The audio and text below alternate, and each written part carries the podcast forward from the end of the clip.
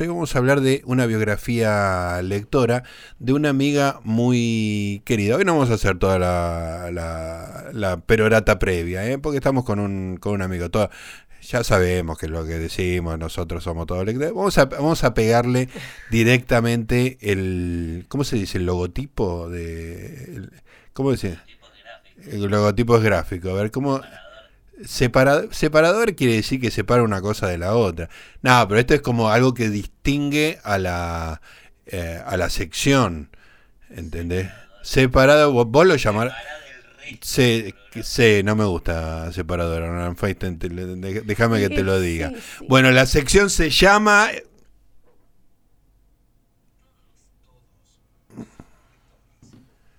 Ahí está.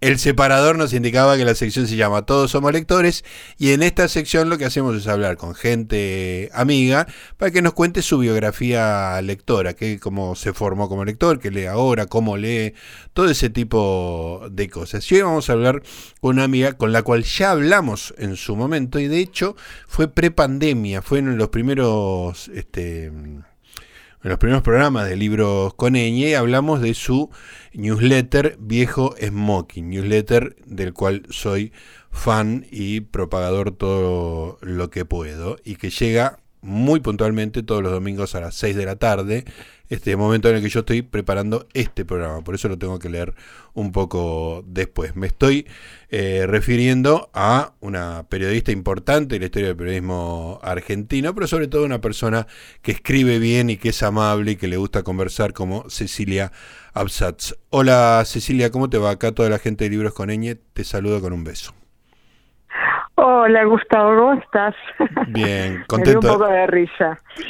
¿Cuál de todas las? logotipo. Ah, ah, ¿viste? O sea, separador se llama. Pero un separador es, es, como una, una, cosa que corta y dice otra, pero esto es lo que le da identidad. Bueno, no me voy a meter en la, en la discusión porque el, el, operador me sigue haciendo señas para, para decir que es un separador.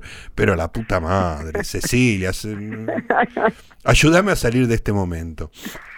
Bueno, ¿cómo estás? Bien, muy contento de hablar con vos. Para mí cualquier excusa es buena. En su momento hablamos de viejo smoking. Me parece un modelo de newsletter elegantísimo que lo, lo espero todos los domingos. Lo leo con mucho interés. Me parece original y me parece sobre todo muy elegante esa idea de hablar de, de bueno, vamos a decirlo con todas las letras, de la vejez este, con, con, elegancia y con lleno de observaciones inteligentes.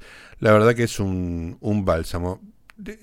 Han pasado años desde aquella charla, por lo menos dos, este, y el newsletter sigue, no faltaste un solo domingo. Ni un solo domingo. Qué genial. ¿Cuántos son? ¿Tenés la cuenta hecha? Claro, ese que salió hoy Sí. Es el número 171. Qué maravilla, qué maravilla. Cumplimos, cumplimos tres años. Tres años. En mayo. Perfecto. Claro, cuando, cuando charlamos aquella vez hacía un tiempo que lo venía sacando, pero meses, digamos, no, no, Meses, si era nuevo.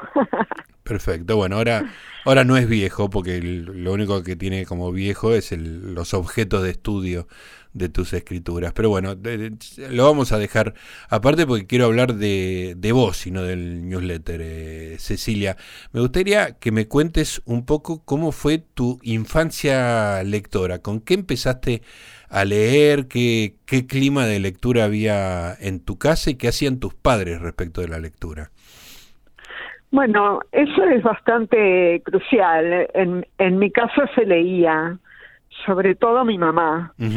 Y mi papá también tenía una biblioteca muy importante, pero en Yiddish.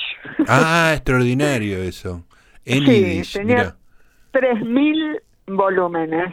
Todos en Yiddish. Todo en Yiddish. Ay, ¿qué, eh, hago un paréntesis. ¿Qué se hizo de toda esa biblioteca? La verdad que no sé. no sé, supongo que se habrá donado a la AMIA. Claro cuando nos mudamos de esa casa, era una casa justamente en el número de hoy, mira, justamente en el número de hoy hablo de libros y hablo de esa casa. Mira.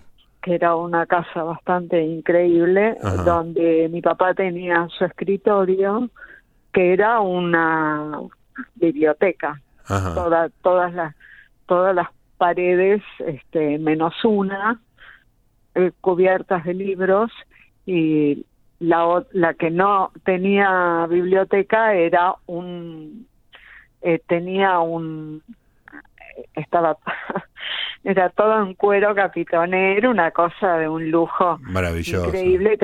Eh, ahí estaba la chimenea. Claro.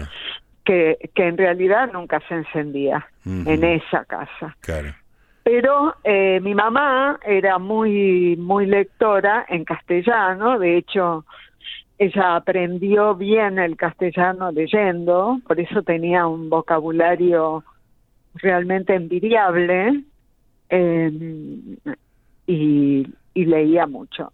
Yo estuve tratando de acordarme cuál fue el primer libro que leí y creo, creo, creo, el primer libro que leí fue Heidi. Ay, qué lindo. Sí, de la colección este, Robin Hood, ¿viste? Los libros amarillos. Sí, sí, que fueron nuestra infancia de una cantidad de...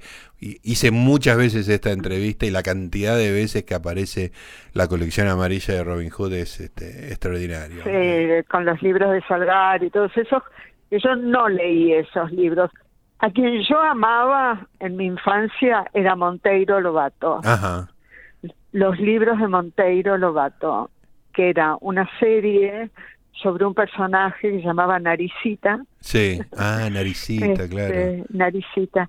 Entonces llamaba, por ejemplo, la matemática, todavía matemática era en plural en esa época. Sí. Las matemáticas, las matemáticas de Naricita, así, cada libro. Y un libro grande de él que se llamaba Las doce hazañas de Hércules. Ah, sí. ¿Te suena? Sí, absolutamente. lo amaba a Monteiro Lobato. Y después, después em, leía lo que había, viste lo que lo, que había en la casa. Y en la casa había desde Dostoyevsky, todos los rusos, viste, y lo que traía mi hermano. En los libros, yo hasta muy, hasta mayor no no recuerdo haber comprado libros. Eran los libros que te llegaban a vos y que vos no, no tenías que ir a buscar, digamos. Claro, este, era lo que había. Claro. Y se me ocurría ir a comprar libros. No, todavía no. Pero eso lo que lo que generó fue una una cosa completamente caótica que iba desde Corín Tellado a mm. Kafka. ¿viste? Extraordinario. Corín Tellado yo amaba. ¿Leíste mucho Corín Tellado? Sí, bastante. Y le tengo un enorme respeto. Sí, claro. Porque, porque creo que ella manejó mejor que muchos eh, el erotismo. Ah, eso es muy interesante. Sí, porque ella tenía una razón para eso y era Franco. Claro, de eso venimos hablando hoy, claro. Eh, ella ah, escribía novelas románticas en una sociedad en la cual no se podía hablar de sexo abiertamente, pero que el sexo estaba latente en esas novelas.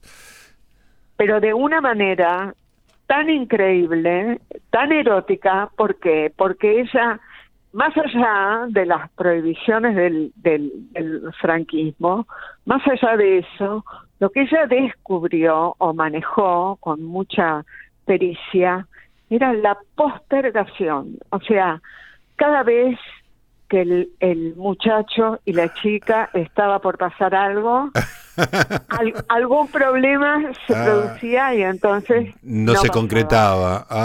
Exacto. Y tus hormonas golpeaban contra las paredes. tal cual, iba creciendo la tensión, realmente espectacular. Pero por otro lado, leía, ya te digo, cuando leía Kafka se me partió la cabeza en cuatro.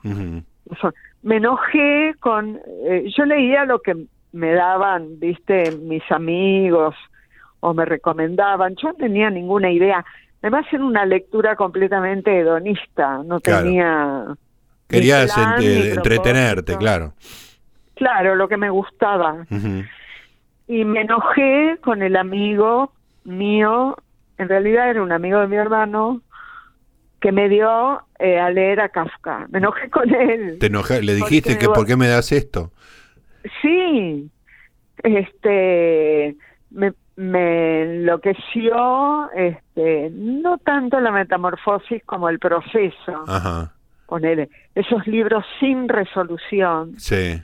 Y cuando vos estás acostumbrado a que todo se resuelva. Claro, los tres actos, el cierre, claro, claro. Este, ¿Y estabas enojada, de, estabas enojada de verdad o, o, o eh, estabas enojada porque se te abría una cantidad de mundos posibles este, que vos no contemplabas y no te sentías preparada para eso?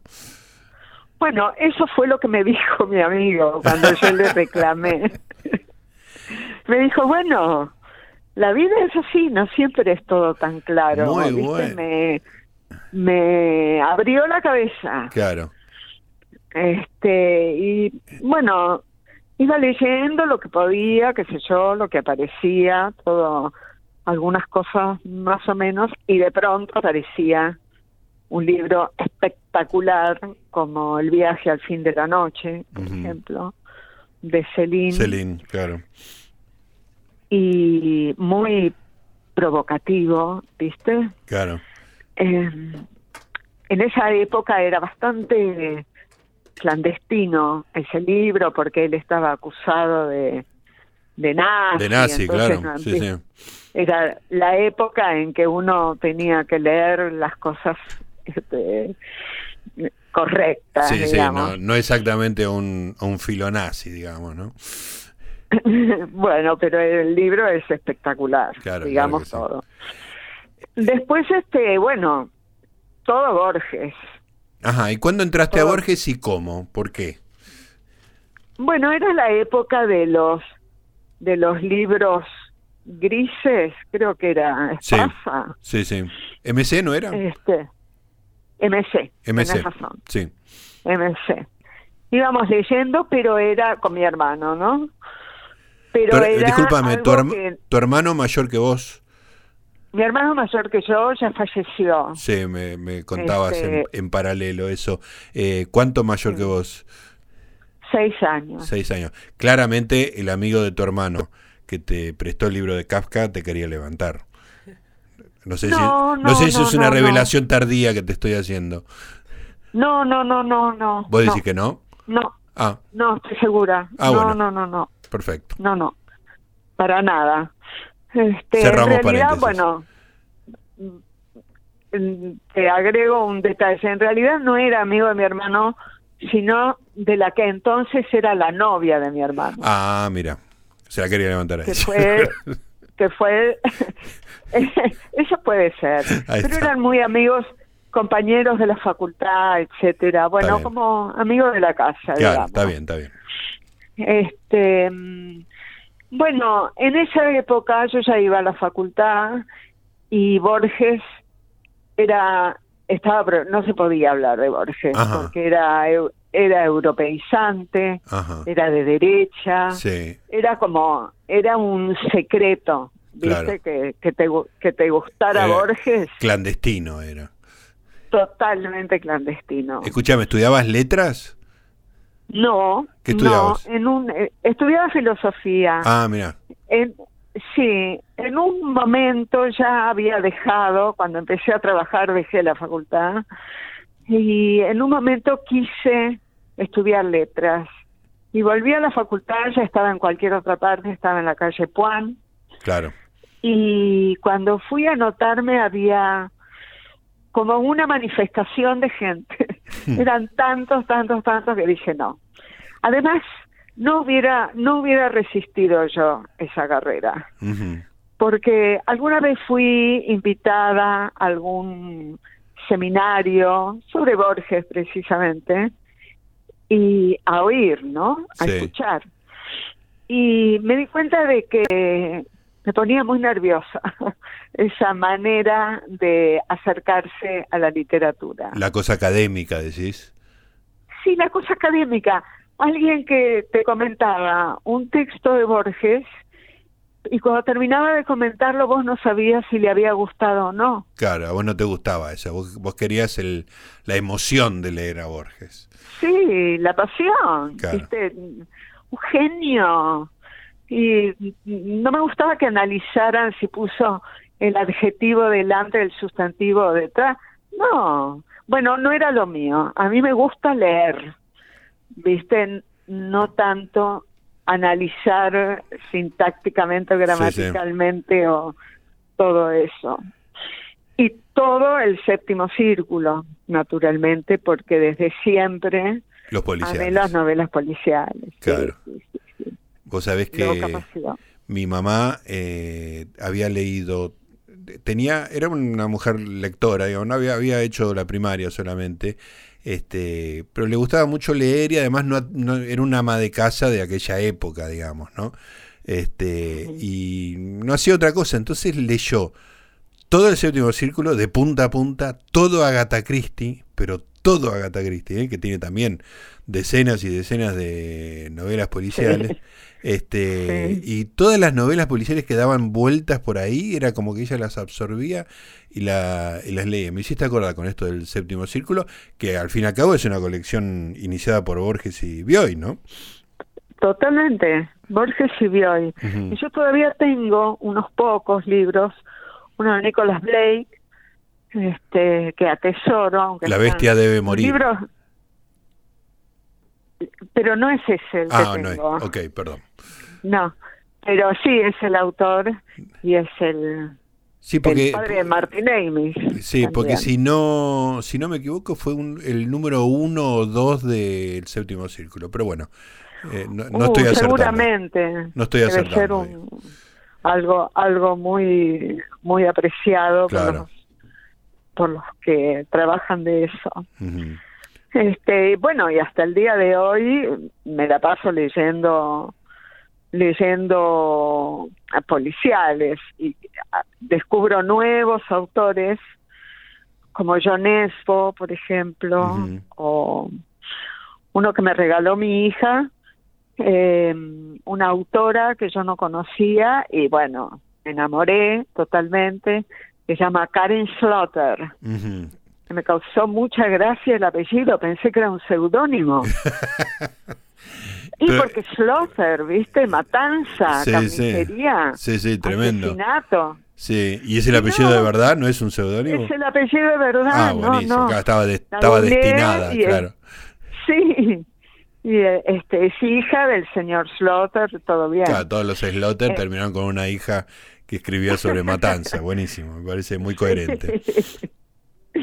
Sí, me encanta, me encanta. Escúchame, Ceci, una, una curiosidad. Vos que eh, ibas y venías en de las facultades y, y, te agarró el amor por Borges, como nos agarró a todos, ¿nunca te acercaste a él, que era bastante accesible, digamos?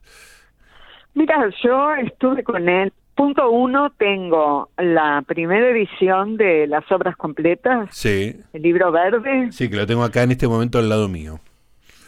Bueno, lo tengo firmado por él. Ay, la envidia que me da, no te puedo explicar. Sí, sí, lo tengo firmado por él. ¿Por qué? Porque él iba a menudo a la librería La Ciudad de la Galería del Este. Claro, porque él vivía enfrente prácticamente. Claro. Y esa librería se especializaba en libros que estaban fuera de catálogo, libros raros sí, sí. o fuera de catálogo. Y yo había leído La montaña mágica de Thomas Mann y quería leer unos libros del hermano de Thomas Mann. Ajá. Claro, era una ambición sofisticada, digamos. Y bueno, yo leía. era este La juventud del rey Enrique IV y la madurez del rey Enrique IV. Ajá, y lo encargué, los encargué ahí. Henrich Mann se llama el hermano. Em, lo fui a encargar y había gente en la librería, ¿viste? Y uno, yo dije, ya llegaron los libros que encargué de, de, Mann, y un hombre que estaba ahí me dijo, ¿usted lo conoció a Thomas Mann? Yo tendría sí, sí, una 22 años, sí, 25 años. Claro. Le digo, ¿cómo lo voy a conocer a Thomas Mann?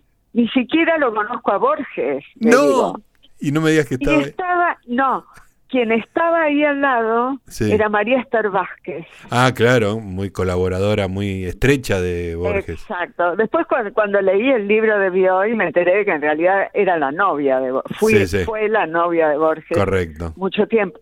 Pero en ese momento era como la, la periodista, digamos, que publicaba en La Nación, me acuerdo, siempre se nombraba ella misma en los diálogos. porque hacía una pregunta y el, el, el, entrevistado le decía, pero no, María Esther. María Esther Vázquez. y ella ponía, ¿viste? María Esther. Bueno, entonces ella oyó y dijo, pero ¿no lo conoces a Borges? Bueno, él va a venir eh, mañana acá a reunirse con lectores. Ah, genial, justo. Entonces, entonces fui, me acuerdo, me acuerdo que me estaba preparando para ir, me estaba maquillando y mi hermano me dijo, ¿qué te maquillas, tarada, así ciego? bueno, muy bueno, muy bueno. Sí, la verdad que te, convenía gastar más en perfume que en, el maquillaje. Bueno, entonces fui a, a esa reunión, que éramos varios ahí, eh, y ahí lo conocí, lo conocí, estuve en el mismo lugar que él. Sí, sí, sí, claro. Él se interesó más en un pibe que estaba ahí que se llamaba Brian Welsh, que era un publicitario. Yo también trabajaba en publicidad en esa época. Y este, él, te imaginas que Borges oyó Welsh Claro, sí, sí, Gales, este, Irlanda, algo, algo por el estilo, se tiró de cabeza. Sí, le, se, lo interrogó, qué sé yo. Bueno, eh, al final, eh, cuando terminaba, este, María Esther Vázquez le preguntó a Borges qué opinaba de nosotros, digamos, de ese eh, pequeño público que estábamos ahí. Es una librería muy chiquita, ¿viste? sí, sí, claro, la recuerdo perfecto. Y él, este, bueno, habló de este Brian Welsh y cuando María Vázquez me nombró a mí, él dijo, bueno, esa chica contadora no es. contadora no es. Claro, ¿por qué? Porque le, todas las preguntas que le hacían eran las preguntas de la época, donde le reclamaban que fue que se ocupara tanto de mundos eh, extranjeros, si no, si no tendría que tener más contacto con la gente en lugar de estar en la mm. torre de marfil. Oh. Y entonces yo lo que decía era, yo creo que lo único que él tiene que hacer es escribir, ¿viste? no tiene ninguna obligación de estar en contacto con el público, ese tipo de cosas. Y entonces él decidió, adivinó que yo no era contadora. Estaba muy bien. toda bueno, yo te, y ahí me firmó el libro. Yo lo pondría en mi currículum, una frase así, me parece extraordinario. ¿eh? Maravilloso. Bueno, o sea, tiré una, una flecha al aire a ver si lo habías conocido a Borges y, y es, en esa acerté plenamente. Ceci, contame ahora eh, cómo es tu relación con la lectura, digamos, este, eh, tenés una biblioteca importante, la fuiste perdiendo a, lo largo de las mudanzas, ¿cómo, cómo te nutrís? Tengo, tengo tres bibliotecas en la casa. Bien. Una, una, dos en el living y una en el dormitorio. Eh, hace no sé cuánto tiempo, ponele, ya debe ser como un año, se, se me se, está ¿Sabes cuándo en la época de Maricondo, te acordás cuando se puso de moda sí. Maricondo y el y el orden y qué sé yo? Sí, sí, sí, sí. me, me sentía feliz porque veía que mi placar está perfecto, que todo está en orden. Te imagino de pronto miré miré la biblioteca y vi que era un desastre, que se caían por todos lados los libros, que era un desastre y decidí hacer una gran limpieza. Y ahí reduje, paré a un pibe por la calle, a un ¿cómo se llaman ahora? este, recaudador. Recolector de basura, no sé. Un cartonero, no sé. Un cartonero. Bien. Lo paré Sí. por la calle, le pregunté si le interesaban libros. Sí. Vino corriendo, Claro. corriendo, con una bolsa que ocupó todo el palier, Uf. más o menos, Sí. y reduje la biblioteca a la mitad, Ajá. más o menos. Ya está otra vez bastante, bastante, ya, ahora sí compro libros. Escúchame, y en, en esa en esa cosa de cirujano que hiciste, que, que sacaste libros, ¿tuviste duda? O sea, ¿te, te generaba algún tipo de angustia? ¿O sos de las que limpian y van para adelante? No, muy difícil. Ajá. Muy, muy difícil, muy difícil. Pero co- con algunos no tuve ninguna duda de, de librarme de esos. Pero algunos muy difícil. Es, es durísimo Sí, separarse de los libros. sí, sí, claro que sí. Este, aunque sepas que, bueno, que no los vas a retomar o qué sé yo. Este, la biblioteca de mi dormitorio es toda Stephen King. Ah, Toda, De espectacular, arriba abajo. espectacular. Me dijo Todo. Mariela que hoy escribiste algo de Stephen King, ¿puede ser?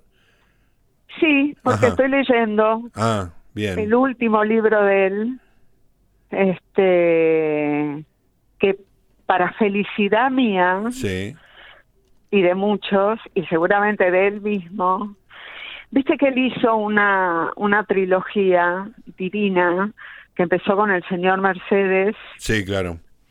este, después, no sé cómo se tradujo, Finders Keepers, Sí, no era el segundo, que era una especie de homenaje a Salinger. Este, y el tercero era fin de fin de la guardia, end of shift.